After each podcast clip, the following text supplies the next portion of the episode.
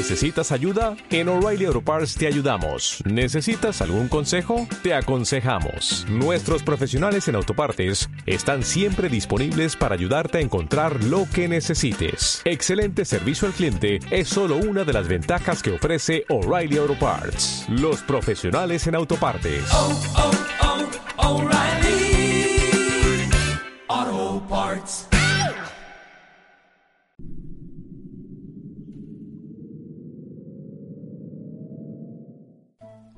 Bien, y tras haber hablado con nuestra primera invitada, Flavia Carrión, vámonos ahora también con otros asuntos interesantes dentro de esa magia, de esa conexión mágica que tenemos con el reino animal.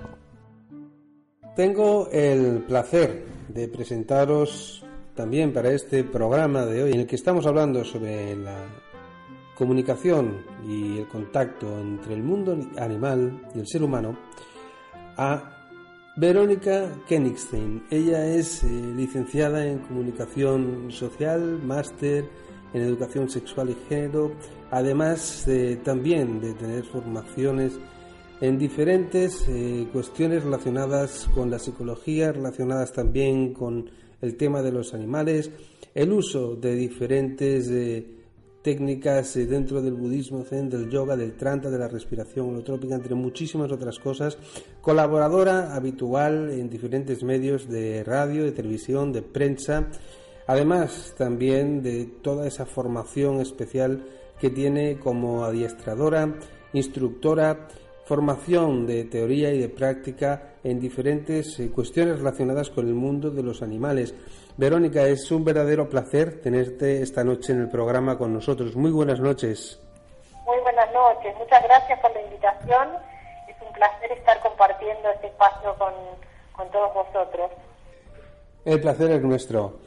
Bueno, lo primero que me gustaría preguntarte es eh, en relación a la comunicación con los animales. Eh, ¿Qué es lo que ocurre? Eh, ¿De qué manera podemos comunicarnos el ser humano con los animales. ¿Qué métodos hay? ¿Es algo que, viene innato con, algunas personas? ¿Qué es lo que nos dicen los animales? Mira, los animales fundamentalmente tienen una conexión innata con la naturaleza. Ellos están, forman parte de la naturaleza como de manera orgánica de lo cual nosotros humanos también formamos parte, pero nosotros estamos mediatizados por la, por la mente racional y por las palabras. Entonces, eh, cuando, cuando somos capaces de percibir esta, esta, esta conexión directa que los animales tienen con algo así como, como con lo más sabio de la vida, tenemos la posibilidad de eh, descubrir un montón de información que nos puede ser muy útil a nosotros y que puede ser muy útil a ellos también. La, comunicación con los animales se puede dar en varios niveles. Eh, los animales de manera natural, entre ellos y con nosotros, se comunican a través de tres, eh, como de tres eh, maneras. Primero usan el lenguaje corporal.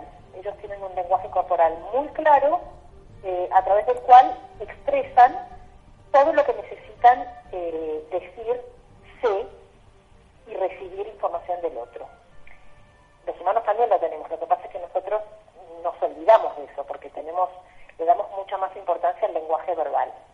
En segundo lugar tenemos la energía, los animales eh, nos muestran a través de si tienen, por ejemplo, eh, mucho movimiento o poco, o, son más retraídos o más, eh, o más intensos, la energía es su manera natural de comunicarse. Por otro lado tienen las vocalizaciones. Un perro ladra, un gato maulla, gruñe, un caballo relincha. Eh, con esas vocalizaciones dicen distintas cosas. Pero además hay una, eh, un nivel de la comunicación que es muy interesante, que los animales usan de manera natural, que es la comunicación telepática. Que se comunican entre ellos a través de imágenes mentales. Ellos representan la realidad a través de imágenes mentales y si los humanos somos capaces de recibir esa información y de transmitirles cuando queremos eh, con intención, ¿no? Transmitirles algo, eh, puede ser muy poderoso y muy valioso para todos. Wow, qué interesante esto. Entiendo un poco el, la, la, como los, eh, los niveles de la comunicación.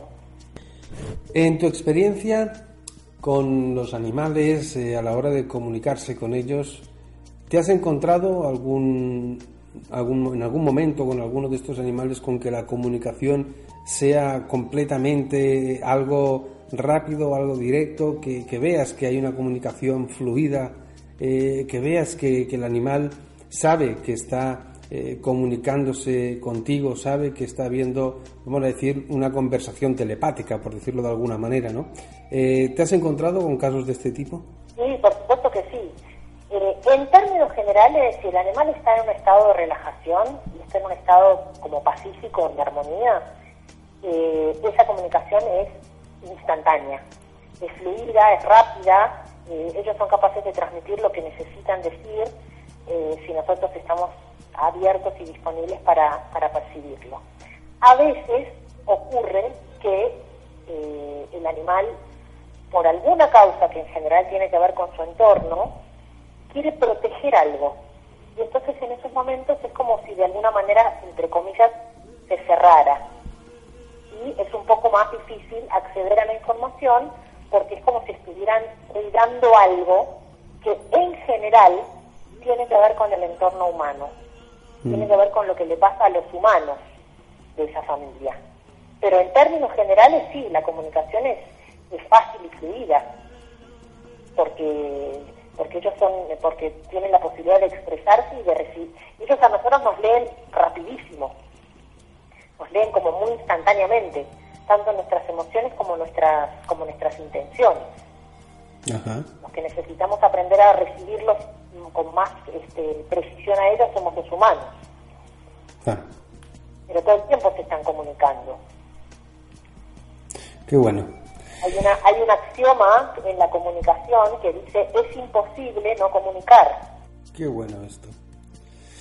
Eh, uno de los temas que también tienen, digamos, una, importancia clave es la parte que tiene que ver con la espiritualidad dentro del mundo animal y, en relación con el ser humano, ¿no? Esa dimensión espiritual, esa parte espiritual que también creo yo forma parte de, esa comunicación que tenemos con ellos, que tenemos con los animales, ¿no?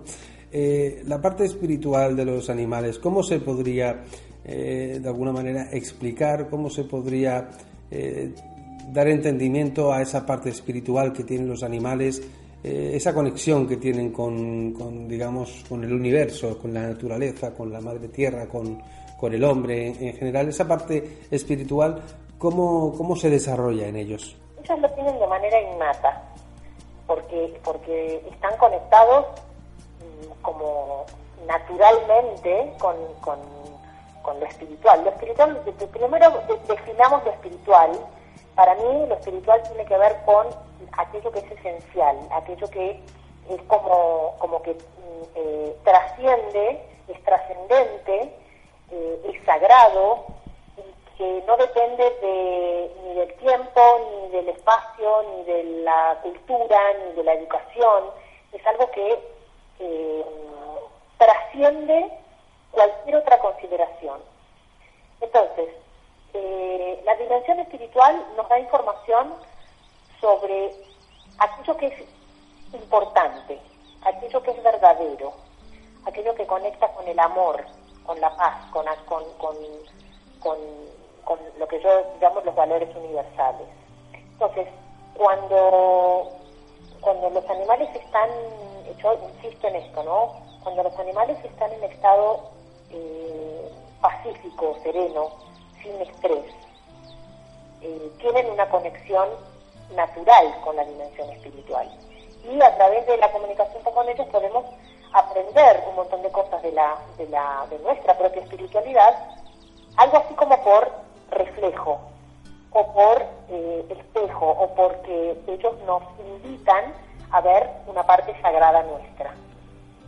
Los problemas se, se, producen cuando el animal entra en algún estado eh, estresado, porque no tiene alguna necesidad básica cubierta, porque está en un ambiente que no le permite ser sí mismo, porque toma ciertas cosas del ambiente humano. Inclusive en estas situaciones pueden transmitirnos información de la dimensión espiritual que nos pueden ayudar a evolucionar y a ser mejores seres, como a reconocer que somos partes de un, de un solo mundo, de un solo, de, que somos uno, aunque cada uno tenga su propia individualidad. Dentro de esa comunicación entre el ser humano y los animales que existe, eh, también existe esa comunicación entre ellos, pero entre diferentes especies, por ejemplo, pues un caballo con un perro, eh, un gato con, con cualquier ave. Eh, ¿Hay esa comunicación también entre ellos, aunque sean de diferentes especies? Sí, por supuesto que sí. Depende mucho, acá tenemos, digamos, dos tipos grandes de animales, ¿no? Tenemos los animales que son depredadores y tenemos los animales que son presa. El animal que es un depredador, como por ejemplo un perro, un gato, un lobo, un tigre, un león, unos felinos grandes, o, un cóndor, un águila, son depredadores y tienen una energía eh, de depredación, tienen una energía de donde persigue al otro, a la presa, eh, en principio para comérselos, por ejemplo. Hay otros animales que son presas, como por ejemplo los caballos, las vacas, las ovejas, eh, algunos pájaros. Entre ellos también tienen, como yo te decía hace un ratito, eh, la comunicación que se traduce, que se transmite a través del lenguaje corporal, a través de la energía y a través de las vocalizaciones. Ejemplo, vamos a suponer que algunos animales están en un lugar eh, y perciben que se está acercando un depredador. Aunque sean de especies diferentes, seguramente van a avisarse que está viniendo alguien que es peligroso. Y, lo, se entienden mutuamente. Estamos hablando de, este, digamos, supongamos que vamos a llevarlo a la, a la vida eh, cotidiana que, compartimos con los humanos, ¿no? Eh, hay un en una casa donde supongamos a veces hay un perro y un gato, alguno, aunque los dos son depredadores, alguno de los dos puede cumplir una función de depredador y el otro puede eh, cumplir una función de, presa. Entre ellos también está esta, información que se transmiten entre ellos y que dicen cuidado porque me estoy acercando o cuidado porque viene alguien que es peligroso. Ellos, entre ellos se comunican, eh, por ejemplo, con respecto a las situaciones de peligro instintivas, respecto a las situaciones de territorio. También tienen, tienen conexión con la, con la dimensión emocional. Eh, tengo miedo, eh, estoy enojado, eh, estoy tranquilo. y digamos, entre ellos tienen ese, ese tipo de comunicación porque no necesitan ir a la dimensión espiritual, porque la tienen natural. ¿Se entiende esa, sí. concepto? Sí, sí, sí. Perfectamente. Perfectamente. Dentro de esta faceta que acabas de explicar ahora, ¿no? Esa dimensión que, ellos de alguna manera, de manera natural, ¿no?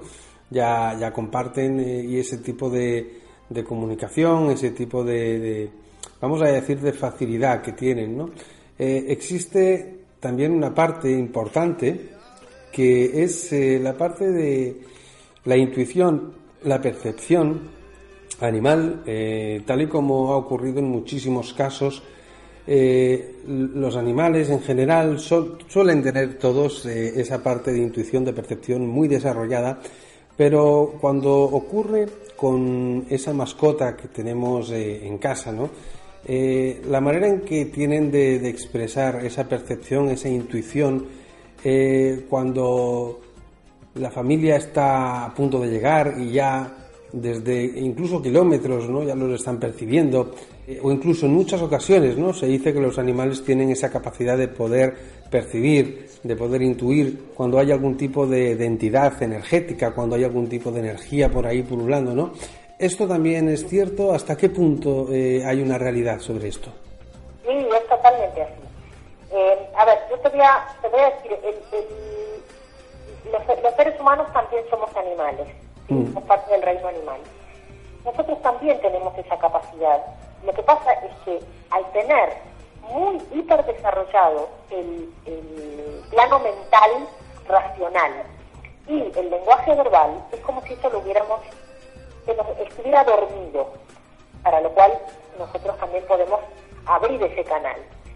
Eh, como ellos no tienen, digamos, sí tienen un plano mental porque toman decisiones, porque aprenden cosas, porque piensan, porque recuerdan, eh, aunque viven en el presente, eh,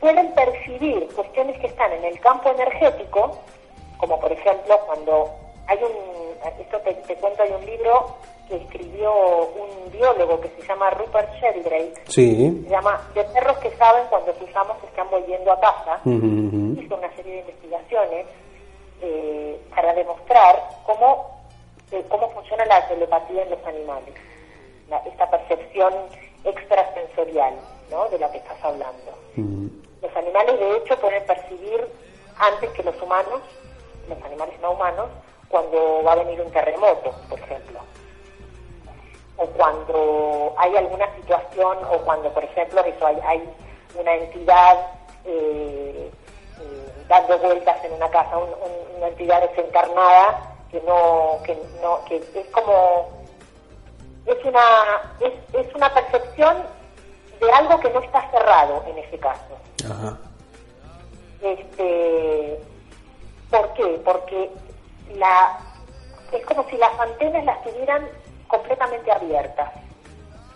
No está mediatizada por el, no por el pensamiento, por el pensamiento racional y por las palabras.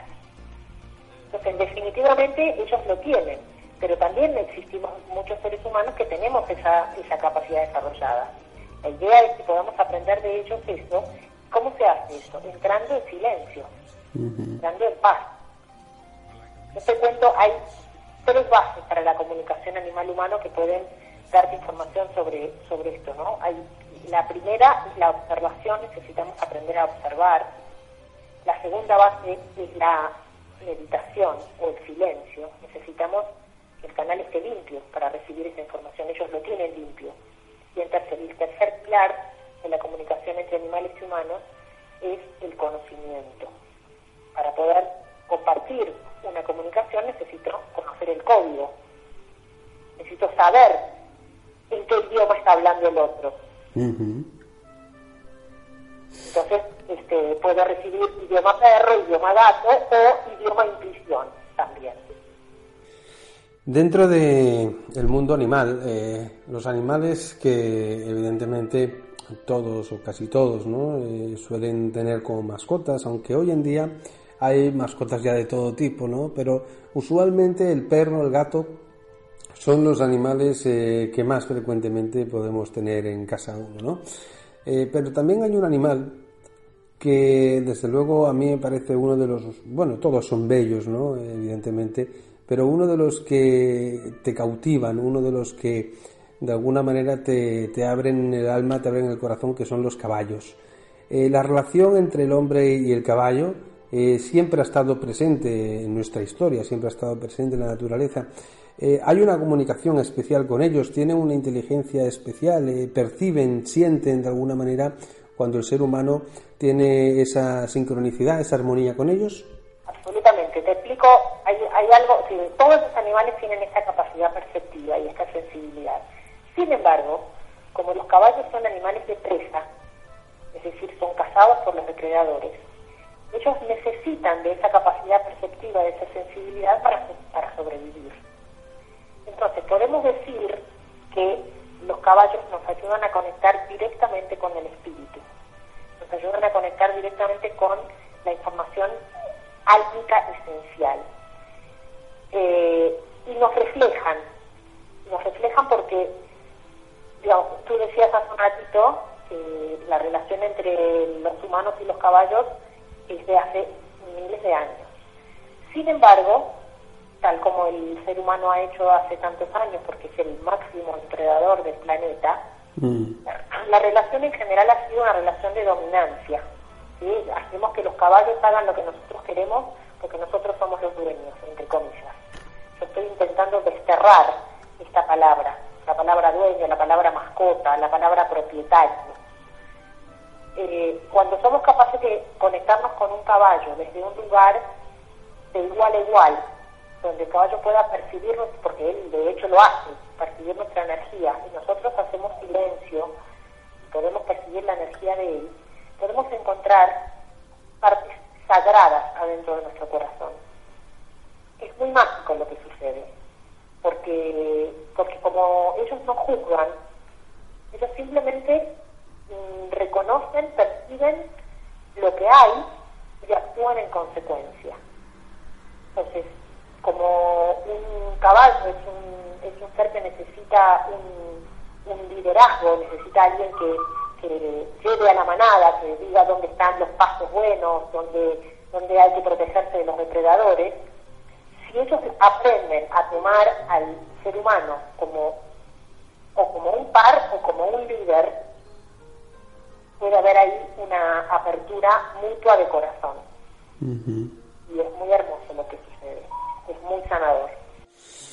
Dentro del mundo animal eh, nos encontramos también con, con, esos otros animales que son tal vez un poco más extraños, ¿no? O que, o que no tenemos, digamos, eh, la, la, facilidad de poder eh, contactar con ellos.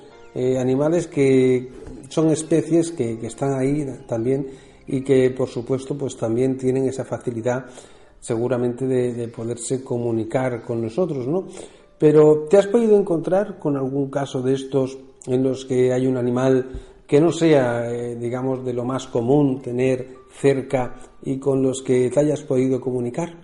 Sí, sí. Tengo, mira, los animales que a mí me ha tocado eh, eh, así como comunicaciones más cercanas han sido una tortuga, un conejo y dos loros en me consultan por perros, gatos y caballos, pero ah. también he podido comunicarme con, con, estos animales de los que te, de los que te hablo. Pero además, eh, también me ha pasado, por ejemplo, que voy, este, estoy en un, en un espacio libre, así, este, abierto, y mm, puedo observar qué es lo que están diciendo los pájaros que están en los árboles, cuál es la intención, cuál es el, cuál es la expresión emocional de esos animales, que aunque no sean me acuerdo una vez, por ejemplo, que una, una chica me, me, escribió y me dijo, ay, necesito saber, eh, necesito que te comuniques con un pájaro que viene a la, a la ventana y está como este, golpeando, golpeando, golpeando y nos cagó toda la ventana. Entonces, bueno, cuando me empiezan a contar, resulta que el pájaro vivía en un árbol que estaba ahí afuera de esa ventana y se lo habían cortado, le habían cortado el nido Mm. estaba enfadadísimo, estaba furioso, porque le habían sacado su casa. Entonces lo que estaba haciendo era expresar esa furia eh, contra los seres que habían hecho eso.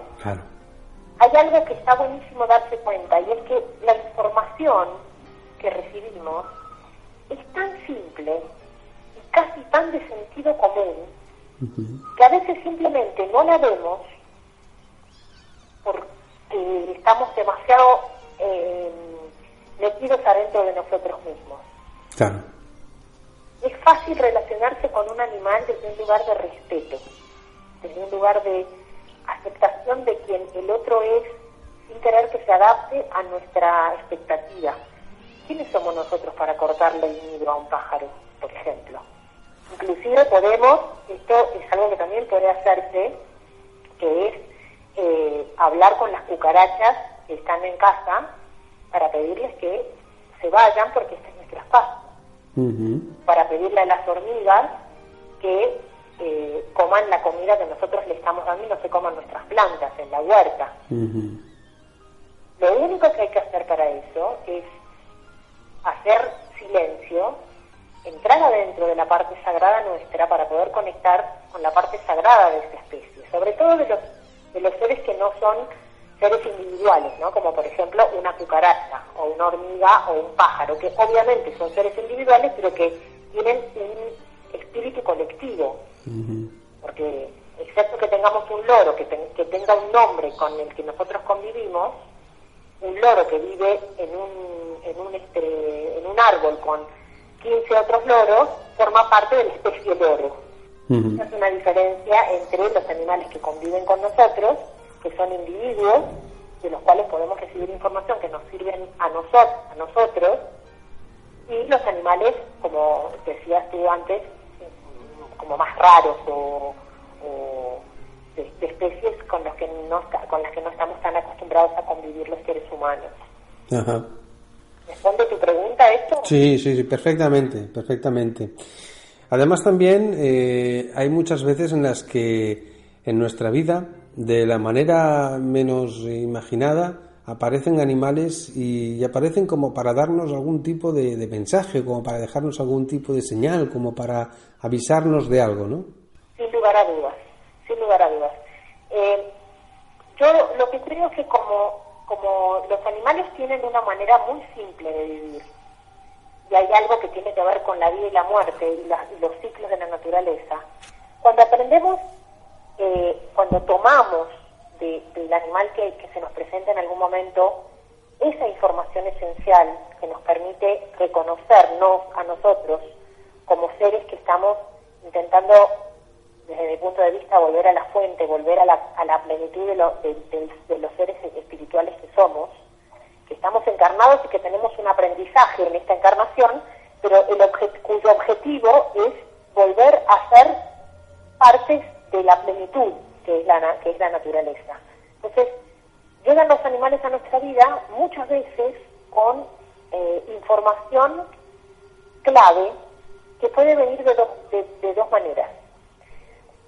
Por un lado, puede venir información de nuestro inconsciente. Son cosas que nosotros no registramos, no nos damos cuenta que el animal está manifestando, está como, entre comillas, denunciando algo que nosotros no vemos a partir de lo cual, si ponemos el foco en ese lugar, eh, tenemos la posibilidad de accionar para darle luz, para, como para eh, desarrollarlo, hacerlo, desentrañarlo.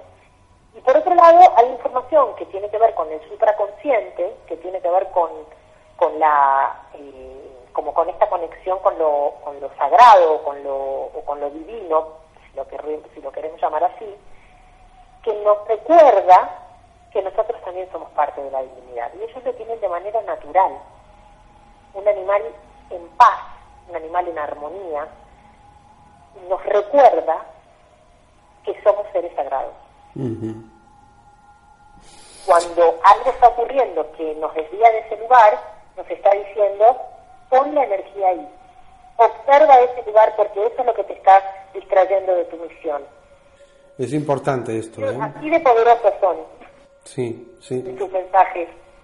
Es importante, es importante esto. Yo creo que, que, de alguna manera si estuviéramos un poco más atentos a, esa comunicación, a esos mensajes que, que, podemos recibir a través de ellos, seguramente la vida nos iría de una manera muy diferente. ¿no? Eh, yo creo que además también hay un tema interesante y es que parece mentira ¿no? que hoy en día, en el siglo XXI, todavía la humanidad siga utilizando eh, para su diversión, uso y disfrute eh, los animales, eh, haciendo barbaridades, porque son auténticas barbaridades, ¿no? como muchas veces ocurre, ¿no? Y, en fiestas, por llamarlo, como, como se le suele decir, entre comillas, ¿no? Cuando verdaderamente no es una fiesta, es, es una sangría, es, es, una matanza lo que están haciendo. parece mentira que el ser humano todavía sea así de, primitivo, ¿no? ¿Cuándo crees que va a cambiar esto? ¿Por qué crees que esto ocurre? ¿Por qué, eh, la gente no toma conciencia de que los animales también merecen el derecho y el respeto a, cuidarlos y, a, no hacerlos sufrir, a no maltratarlos de esta manera? Mira, voy a, voy a, voy a hacer una, una, es algo que no hago nunca, pero es, es algo que me vino de información. Es como si fuera como si nos hubiéramos desconectado del paraíso. Cuando dicen que a, eh, Adán y Eva al cometer el, eh, un, pecado eh, se fueron del paraíso. Mm. Es como si los seres humanos nos hubiéramos olvidado de que somos todos parte del mismo lugar sagrado. este planeta tiene la bendición de tener la vida. Yo creo que la única manera de poder crear conciencia es a través de las pequeñas acciones que cada uno puede hacer, no desde un lugar de lucha, esto es algo muy personal, sino desde un lugar de inspiración. Eh, empezando a reconocer a los animales como seres eh, dignos de respeto, como seres que sienten, como seres que tienen la eh, toda la, el mismo derecho que nosotros a existir. Hay una cuestión que, que, muchas veces la gente dice, mucha gente dice que hay una cuestión de jerarquías. Los seres humanos aparentemente somos la, los que estamos en la punta de la, de la pirámide jerárquica, con lo cual mm, yo no estoy demasiado de acuerdo. Yo creo que nosotros tenemos la responsabilidad, a través de la conciencia creativa, eh, de administrar los recursos que tenemos en el planeta. Me preguntas cuánto tiempo tardará la humanidad en tomar conciencia, la verdad es que no lo sé. Eh, mi, trabajo, mi intención es, es, contribuir a que cada vez más podamos eh, considerar a los animales tan dignos de derecho como nosotros. que podamos empezar a, darnos cuenta de que primero un, gato tiene necesidades de gato, un perro tiene necesidades de perro, un pájaro tiene necesidades de pájaro, un caballo de caballo, así como un humano tiene necesidades de humano. No, no creo que sea correcto humanizar a los animales porque no son seres humanos. Lo que sí es que tienen eh, los mismos derechos que nosotros. Nosotros no tenemos el derecho de, ni de torturar, ni de maltratar, ni de usar y abusar. Creo que en todo caso podemos colaborar con ellos. Eso creo que hace muchos años, hace muchos miles o millones de años, eh, existía en algún lugar esa colaboración. Y después se fue perdiendo. Como si el ser humano se hubiera, se, hubiera subido a un, a un lugar de soberbia y, eso está arruinando el planeta. Tenemos el riesgo de, que vamos a destruir. Si, seguimos como estamos, no solamente nos vamos a destruir nosotros, sino que vamos a destruir a la Tierra. Claro. Creo que la tarea es, recuperar el amor en el planeta, que es lo único que nos va a mantener vivos, ¿no? Sí. Bien cierto, bien cierto. Pues eh, Verónica, ha sido un verdadero placer tenerte con nosotros en el programa de esta noche. Muchísimas gracias por toda esta fuente de, sabiduría, de información, de, hacer que, el ser humano vuelva a tener una conciencia de, que tenemos que abrirnos más, de que tenemos que abrir nuestro corazón con, con estos otros seres vivos tan mágicos, tan maravillosos como son el mundo animal Muchísimas gracias, un fuerte abrazo y bueno, y esperamos pues eh, poder tenerte aquí en próximas ocasiones, Verónica. Será un gran placer. Muchísimas gracias por la invitación eh, y mi deseo es que podamos abrir cabezas y corazones para hacer de este planeta un lugar mejor para vivir. Seguro que lo conseguiremos. Un fuerte abrazo. Bueno, muchas gracias. Gracias a ti. Un abrazo grande. secretos, enigmas y misterios.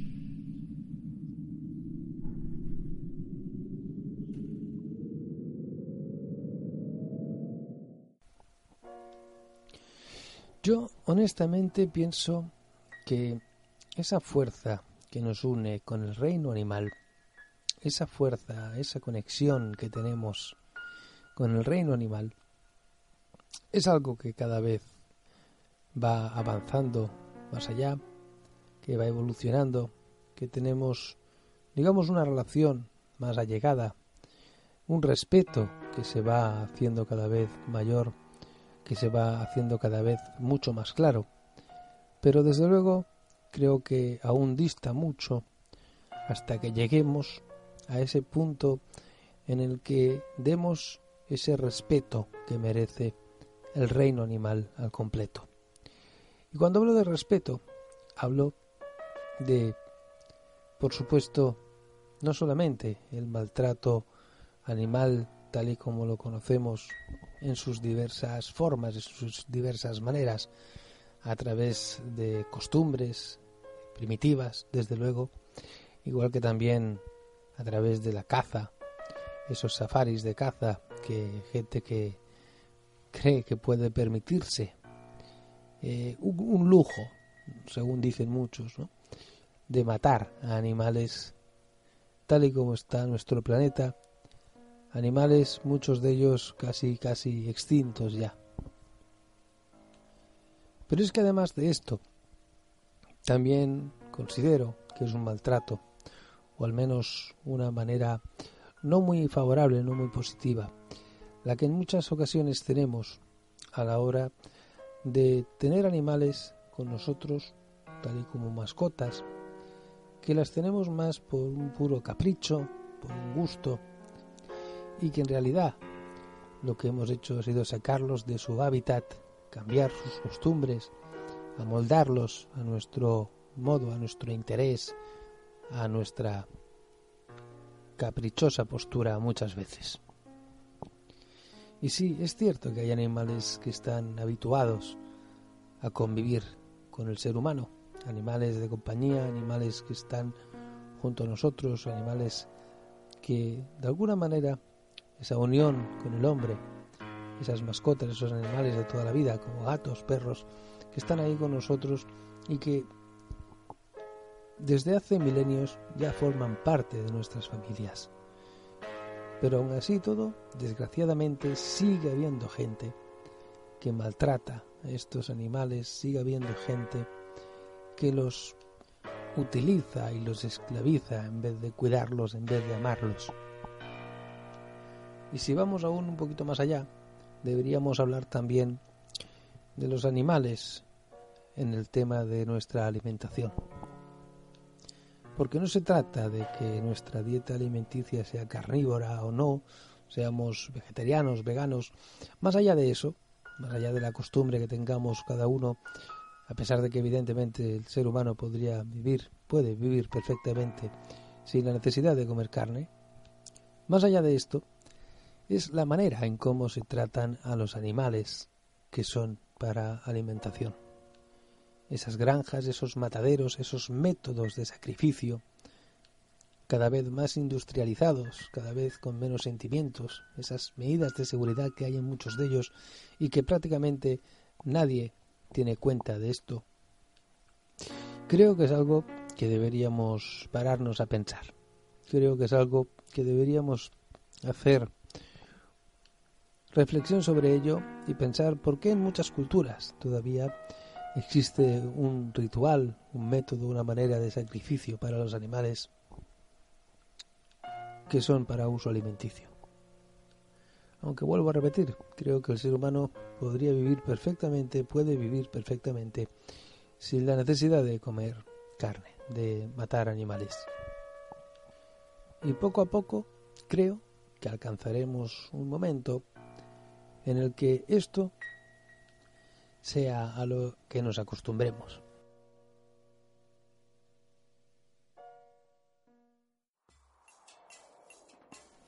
Bien, pues llega el final del programa. Nos marchamos, no sin antes recordar que si queréis poneros en contacto con nosotros, podéis hacerlo, como ya sabéis, a través del correo electrónico universosem.hotmail.es, también a través de la página web www.universosem.com.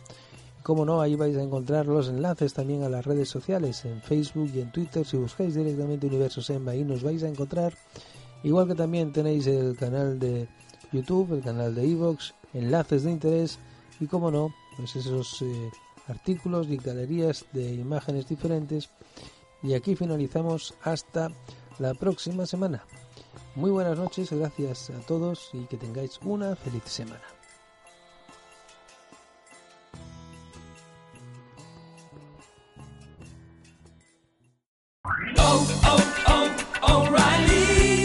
¿Necesitas ayuda? En O'Reilly Auto Parts te ayudamos. ¿Necesitas algún consejo? Te aconsejamos. Nuestros profesionales en autopartes están siempre disponibles para ayudarte a encontrar lo que necesites. Excelente servicio al cliente es solo una de las ventajas que ofrece O'Reilly Auto Parts. Los profesionales en autopartes. Oh, oh, oh, O'Reilly Auto Parts.